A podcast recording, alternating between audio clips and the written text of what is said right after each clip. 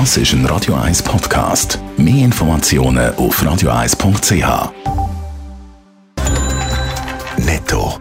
Das Radio 1 Wirtschaftsmagazin für Konsumentinnen und Konsumenten wird Ihnen präsentiert von Blaser Greinicher.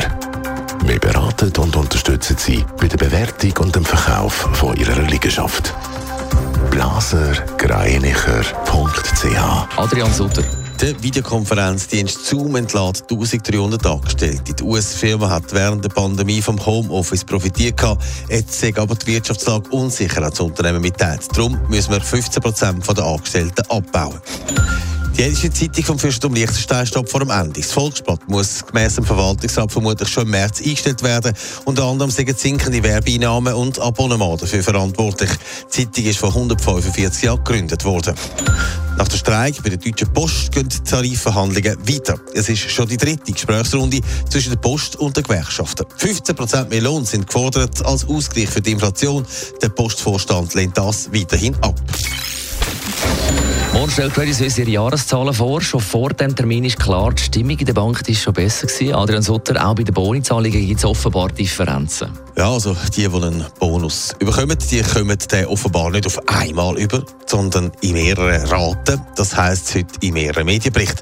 Zudem hat die Bank offenbar das Gespräch über die Boni verschoben. Das dürfte das Klima innerhalb von der Bank, wo ja momentan eine Art im Umbau ist, nicht gerade besser machen. Obwohl ja die Kritik von außen schon genug laut ist, dass es überhaupt Boni-Zahlungen gibt in einer Bank, die derart in der Krise steht. Aber eben morgen kommen die Jahreszahlen. Viel Positives dürfte es kaum zu verkünden geben. Es ist für die CS tatsächlich ein Horrorjahr gewesen. Es wird ein Verlust von 7 Milliarden erwartet. Kundinnen und Kunden, die haben gut 80 Milliarden Franken von der Bank abgezogen und das im Herbst in einer kurzen Zeit.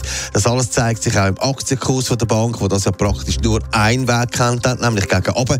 Analysten gehen darum davon aus, dass die Bank morgen einen mega Verlust wird verkünden. Es dürfte fast so schlimm sein wie 2008 die Finanzkrise, wo die CS einen Verlust von 6,7 Milliarden ausgewiesen hat.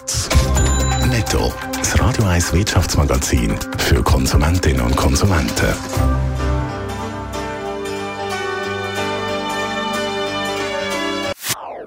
Das ist ein Radio 1 Podcast. Mehr Informationen auf radio1.ch.